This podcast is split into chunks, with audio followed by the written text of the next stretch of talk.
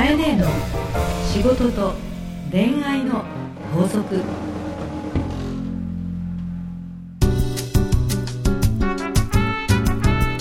番組ナビゲーターのナグーです。カエネの仕事と恋愛の法則始まりました。それではカエネ今週もよろしくお願いいよろしくおたします願いいたします。今年も早いですね。まあ、あっという間ですね、うまあ、カエネどうですか？最近はなんか春に向けてええ。私はなんかえ大きく変化する、はい。ね、あの1年の中でもうん。新しく芽生えていくとかさ春に向かっていく運気が上がっていくとか、うん。なんか空気的にこう沈んでるものから上がっていくとかい。いじゃあ春を皆さんね、はい。向かって楽しんでいきましょう、はい。今日もよろしくお願いいたします。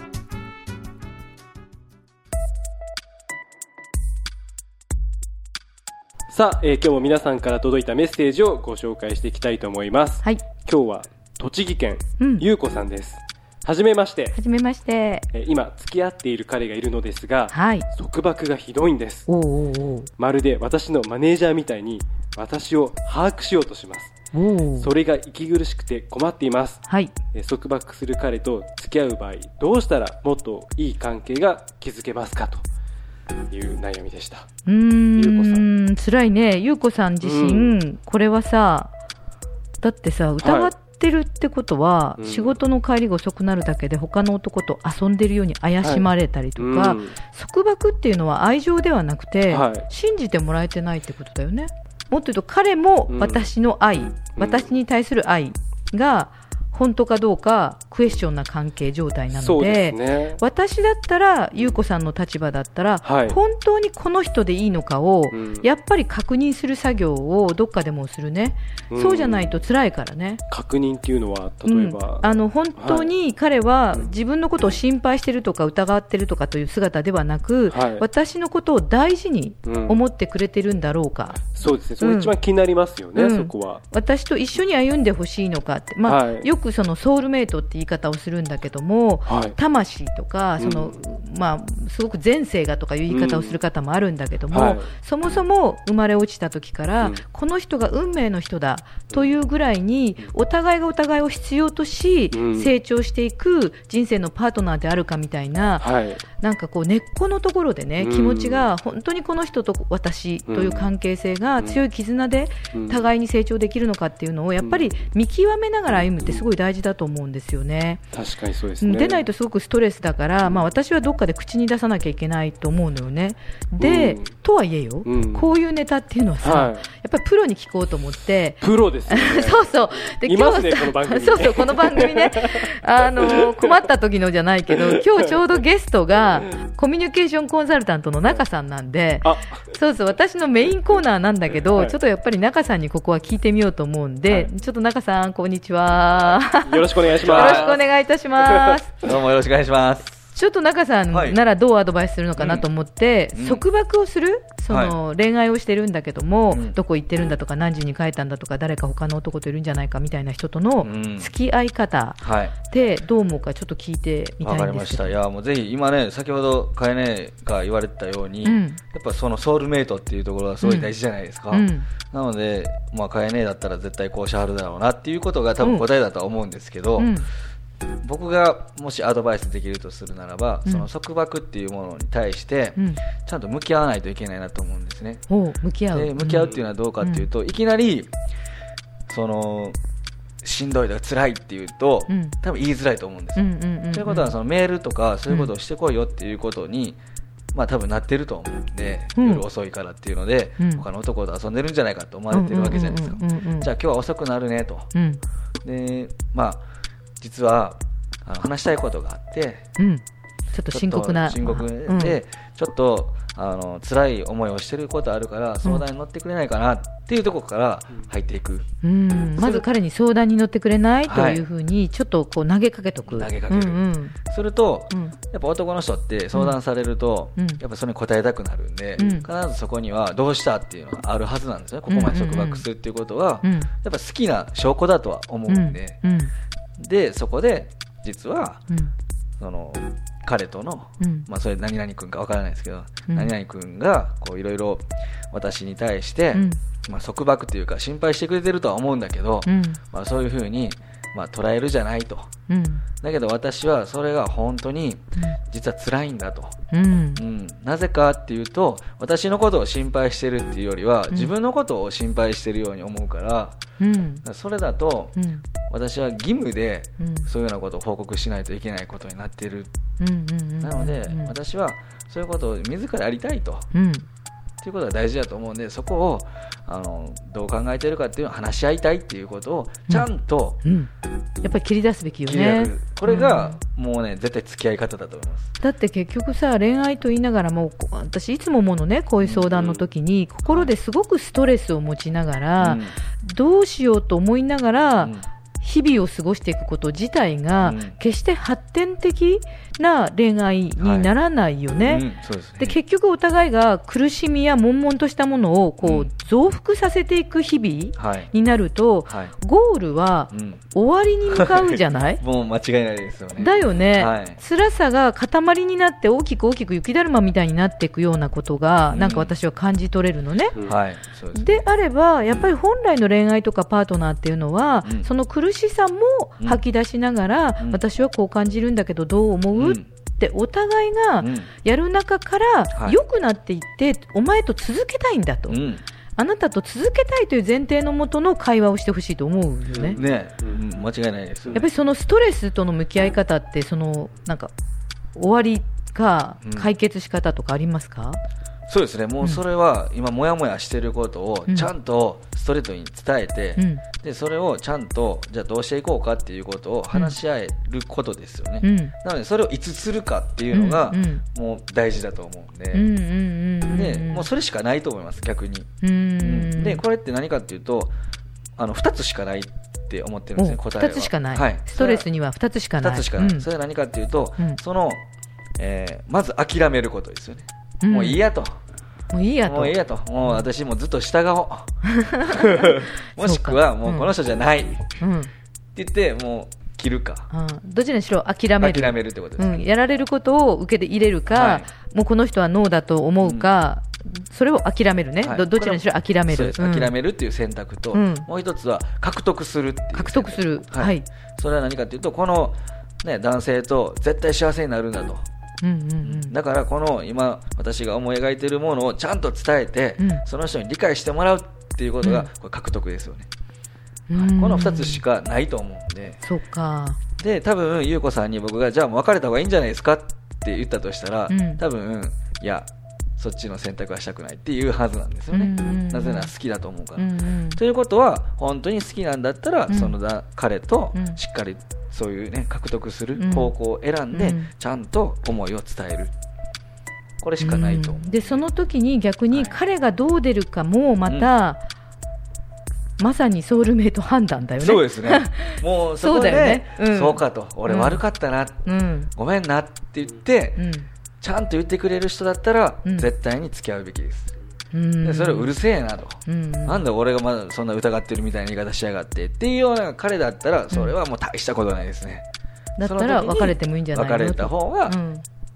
まあいいですよねってうんいうしかないですよね、うんうんうんうん。そうか、はい。そういう判断をするためにもこういうことって案外大事、すごく大事だと思います、はい。あのまあ、ずるずるったら変だけど普通にお互いがなんかその一歩を踏み出さないで付き合っているよりは、はいこういうことがきっかけとなって本当の相手の心とか、うん。まあ、人物像はい。とか愛情の深さが分かるってことですよおっしゃねる通。りですね。それと、うん。それが分かってから束縛されたら気持ちいいじゃないですか逆に。ああ、そっか。逆にあ私のことここまで心配してくれてるんだなって思ったら多分自発的に今日遅くなるからねとか、うん。先になんで遅いんだって言われる前にうん、言いたくなると思うんですよ、うん。これが自発的になるんで愛に変わると思うんで。い吐き出したことによってお互いが理解が深まって、その理解によってそれさえもうん。楽しみに変えられるっていうこと？そういうことなるほど。さすが中さんだね。さすがですナグーがうなずいいてなんか噂によると中さんも はい。今の奥さんとはなんか何度も振られたんだけど、最終的に俺はこの女だと決めていて、はい、ね、獲得の方を選んで、はい、待ったというか何度もトライしたんだって、なんでも、なんでそんなね、これ言うとちょっと照れるんですけど、うん。そうなんですよ。もう僕もこうやってね、うん。偉そうな感じで言ってるかもしれないですけども、うん。まあ、最初の1回目、2回、1回目は特にもう猛アタックしてたんで、お兄ちゃんとしか思えないって言われたんですよ。そう言われると結構辛いんですよね。男と見れないと。うん、そうなんですよ。うんということは、もう僕はお兄ちゃんとしか思われるようなコミュニケーションしか取れてなかったわけですね。うん。じゃあどうしたらいいんだろうなって思っいろいろこう、まあ、研究していくわけですよ。ええ聞きたい、そこも。お兄ちゃんから男に変わる研究をするわけ？どんなことしたか聞きたい。ゆうこさんのね、だからここまで。あそれはエンディングにしましょうか、そうしようか。はい一旦ここで切っ一旦ここで切りて。そうだね。はいちょっと中さんこのままいてね。はいじゃあ、はい。あの中さんがお答えしてましたけど、かいね今週の法則をそうだった。はい。法則ね、はいで法則の後中さんコーナーあってまた最後にエンディングってことでねはいわ、かりました、はい。じゃあ、えっと、今日の法則をゆうこさんに向けてお届けします、はい。本気で向き合い育みソウルメイト化を見極めろ。大人のファッションコミュニケーション。講座大人のファッションコミュニケーション講座。今週はコミュニケーションのプロコミュニケーションコンサルタントの中達也さんにお越しいただいてます中さんよろしくお願いしますよろしくお願いします。今日もですねご相談来ています、えー大阪府の俊介さん、はい。えー中さんに質問ですうん。自分いつも不安を感じると勝手に想像してその不安を大きくしてしまいうん。テンションが下がるということを繰り返してしまいます。ううんん、わ、かるな。ね心の中の不安を消すにははい。どうしたらいいでしょはう。これ多いと思いますよ。ね多いと思いますよね。これはですね、僕もいろいろ行き着いているところはあるんですけど行き着いてるところ、はい。深いな。ただね、そこをいきなり伝えると多分みんなびっくりすると思うんで。そうそう、聞きたい。なので、まずその手前の段階から、はい、こう皆さんに分かりやすいようにお伝えできたらいいなと思うんですけど、はい、まずうん。僕がですねボクシングやってた時の話をさせてもらえたらいいなと中さん、あの、思うんですけど、皆さん、あの、ボクサーだったんですよ。はい、マジシャンであり、ボクサーだ。っ しかもすごく強かったそうですね。高校時代？高校時代に一応インターハイで3位にはなりまして、すごーいいやいやありがとうございます。インターハイ？3位 全然顔がごつい雰囲気じゃないよね。そうですよね。人間ここまで変わるんだっていうぐらい柔和な雰囲気で なんかボクサーのあの尖った感じがないんだけどね。でもすごくストイックだったんでしょうね。尖ってたとは思うんですけど、はい。で？ね、そのボクシングって、うん。こう試合が決まった瞬間から不安との戦いなんですよ。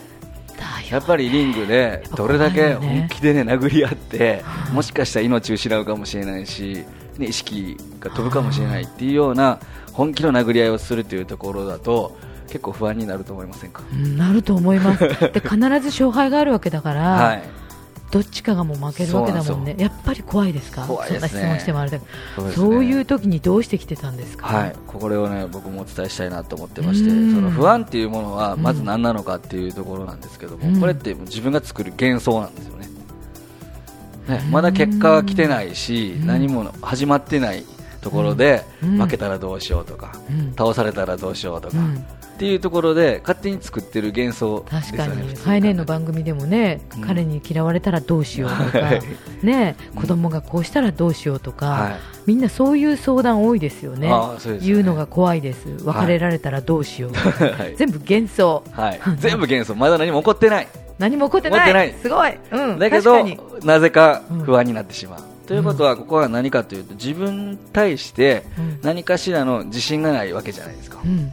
ね、不安になるっていうこと、うん。ということは自分のことを認めてないってことなんですよねうん。自分が自分のことをを認めてない。認めてない何か足りないって思ってるんだと思うんですよねうん。だから僕もボクシングであ次強い相手だぞって言われたらすごい不安になりますよねうん。でももうな目つぶってでも勝てるぞって言われたら安心になりますよね、ということは、うんあ自分はできるんだって思った時にうん不安っていうのは消えるわけじゃないですかうんじゃあこのロジックを作ればうん。いいわけで、いいけど難しそう。はい、ここは難しいんですけども、うんでこれはじゃあ何をするかっていうのはいろいろ方法あるんです、僕がまず皆さんにやってほしいのは、はい。不安を消せる瞬間って皆さん何を持っているかなんですよ何かストレス発散するときとか、うん何かすることってあるじゃないですかうん。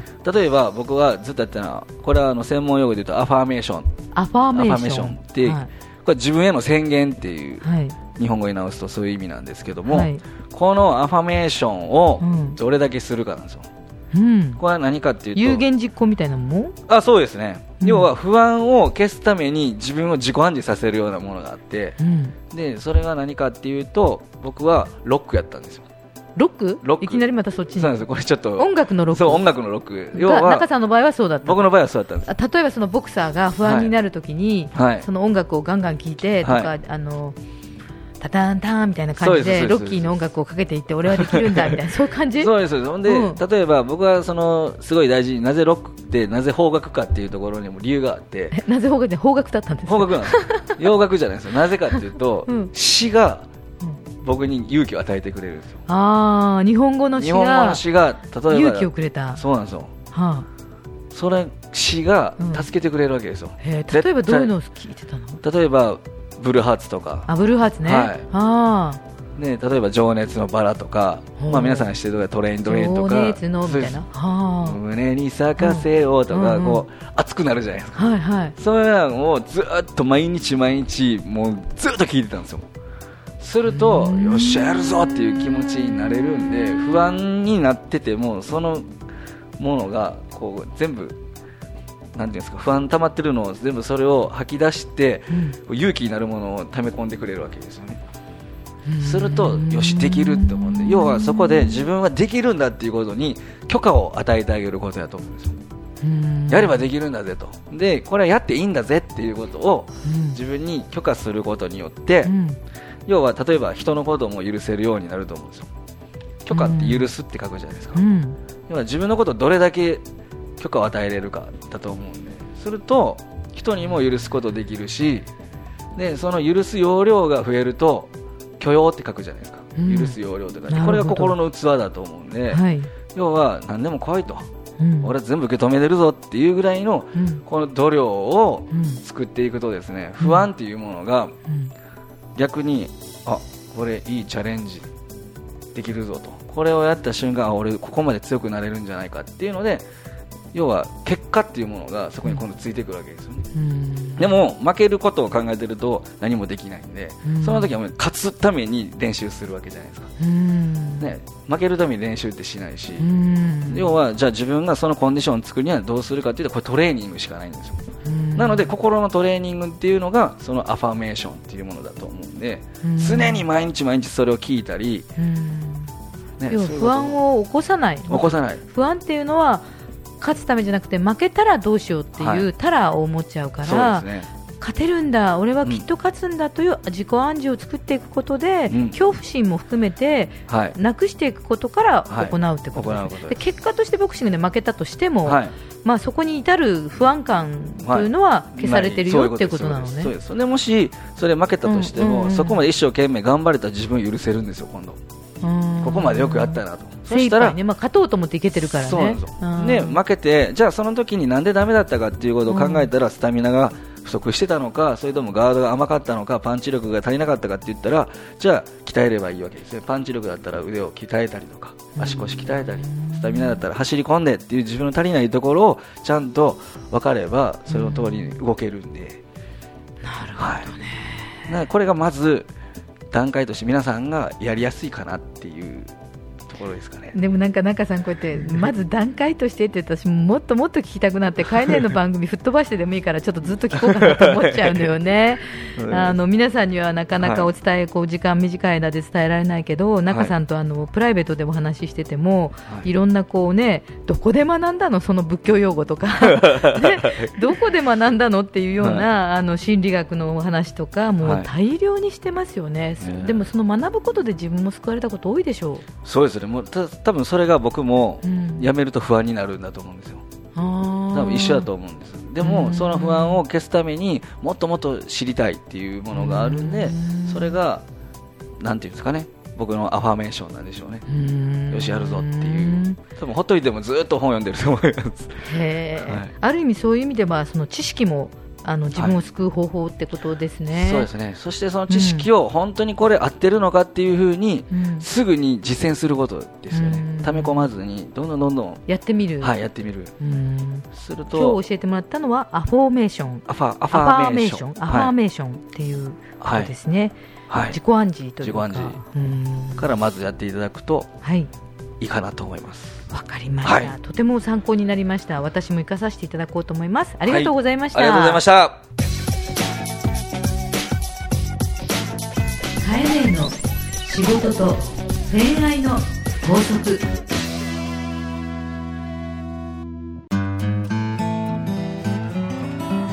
番組からリスナー皆様へのプレゼントです、えー今週は抽選で2名の方にですね、はい。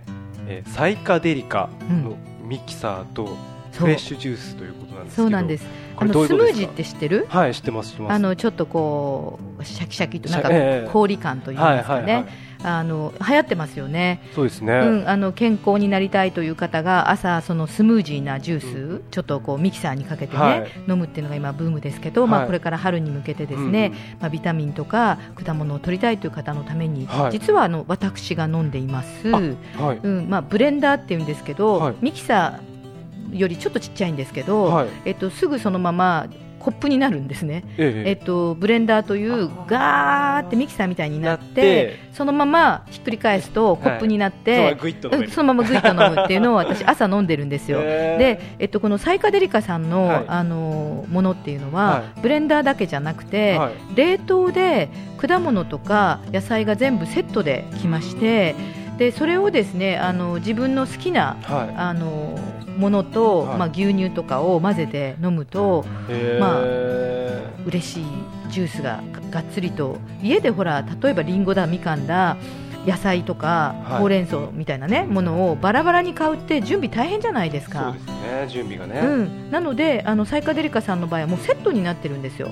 なるほど。じゃあそのセットで、うん。あの当選された方にはこう届くということですね、そうなんです。あの一袋の中なるほどなにるほど。いろんなものが入っていて、野菜とか果物が入っていてそれで1パックになっていてね。うん、ちょっと今日はこうビタミンを補給するドリンクにしようかなとかグリーンを強くしようかなという感じで。わ、かりました、うん。じゃあカエネも毎朝飲んでいるというサイカデリカのミキサーとはい。ジュースということですね、はい。えプレゼントをご希望の方はハーストーリーのオフィシャルホームページにある番組専用のバナーからアクセスし、はい。えプレゼント名を明記の上お送りください、はい、またあのサイトも見てください、ぜひ、はい。あのサイカデリカというサイトでであのオンラインショップもあります。はい、えー URL は、えー、herstory.co.jp herstory.co.jp です、えー当選者の発表は商品の発送をもって返させていただきます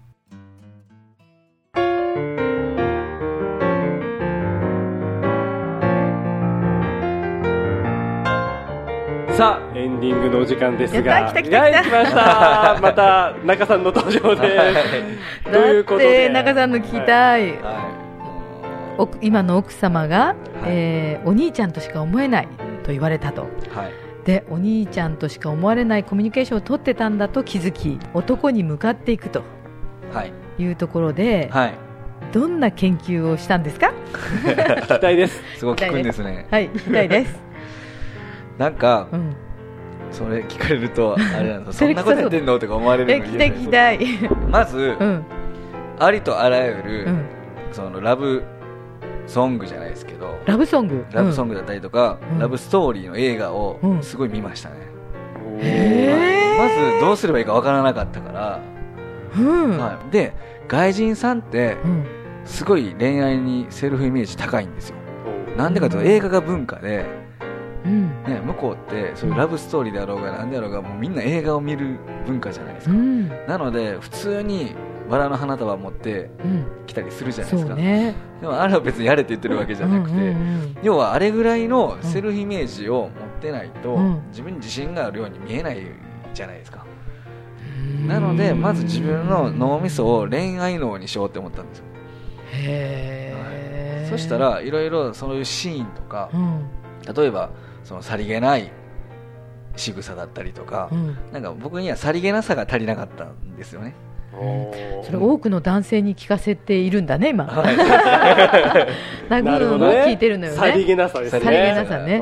でさりげなくちょっとそのお花とかちょっとお茶とか、はい。ちょっとつあのドア開けるとか、そういうこと、はい。まあ、まずそういうところですよね、うんうん。まあ、プロなんで逆にお聞きしたいんですけど、はい。逆はどうなんですか？だじょ男性ははいその恋愛があんまり得意じゃないからさりげなさを学んでって、はい。じゃあ女性が例えば逆にうん。友達としか思えないとか言われた時は、はい。男性に対してどうしていくとかなんかアドバイスありますか？たもう飼い主が聞きたいだけなんです。それはねめちゃめちゃ、うん。もう帰りは絶対できてはると思うんですけどいもいどれだけその人のことを立役者になれるかですよね。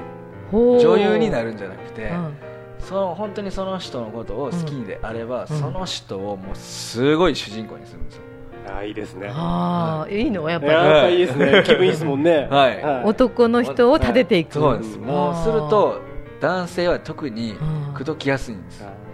なぜかというと自分を認められると天まで上がっていくんですよ。ー単純ですよね。立役者例えば具体ですごいとか、はい。えーとか。はいかっこいいとかそういうこと言えばいいの？そうです。まずそれが第一段階です。うん。次掘り下げるとえなんでそんなことできんの？あーそれ弱い。で す本当、はあそれでーこれでさ番組1本できるところ10本ぐらいできるね。女性陣がロジックを話せるようになると最強だと思うんですよ。でどっちかって言ったら感情だじゃないですか、うん。えかっこいいすごい、でそこを男性はロジカル思考だから本当にすごいと思ってるのかなって思うわけですよ、うん。でそこになぜならをつけるんですよえなぜかっていうととかえだってでいいですよね。女性の場合だってこここうでこうこうで私だってそんなことできないしでもこういうことまでこういうことまでできるんでしょ。だからすごいと思った。それは最 最強女子。これは最強女子ね。より具体的に言うと、わあす。ごいじゃなくて、はい。なんとかとなんとかとなんとかできるなんて私には無理だわとかあそこ頼りになるよねとか。ねなんか仲夫婦恐ろしい。ちょっとお会いしたいですね。ねえ。ちょっとこの番組あの男女系はええ。別番で、別番どうどうですか？ちょっとあのいや逆に書いてどうですか？もういやちょっとすごく面白いと思う。そういう番組をね。ねえ。はい。あのよりあの男女の扉を開ける、はい。あのええ番組ちょっと特別編、中さんプロデュース。いいですね。バーサスカエねみたいな。そうですね。ちょっと3月4月に向けてやろうやろう。ちょっと考えていきましょう。はい、ぜひぜひじゃあ中さんに向けてこの手の相談また受け付けましょう。そうですね、はい。じゃあ皆さん。あ今日はありがとうございました。はいありがとうございました。こちらこそ。ありがとうございました。りがとうございました。すべてのお便りはハーストーリーのオフィシャルホームページにある番組専用のバナーからお送りください。URL は herstory.co.jp herstory.co.jp ですそれではかえね中さん来週もよろしくお願いいたします本当にありがとうございました。ありがとうございました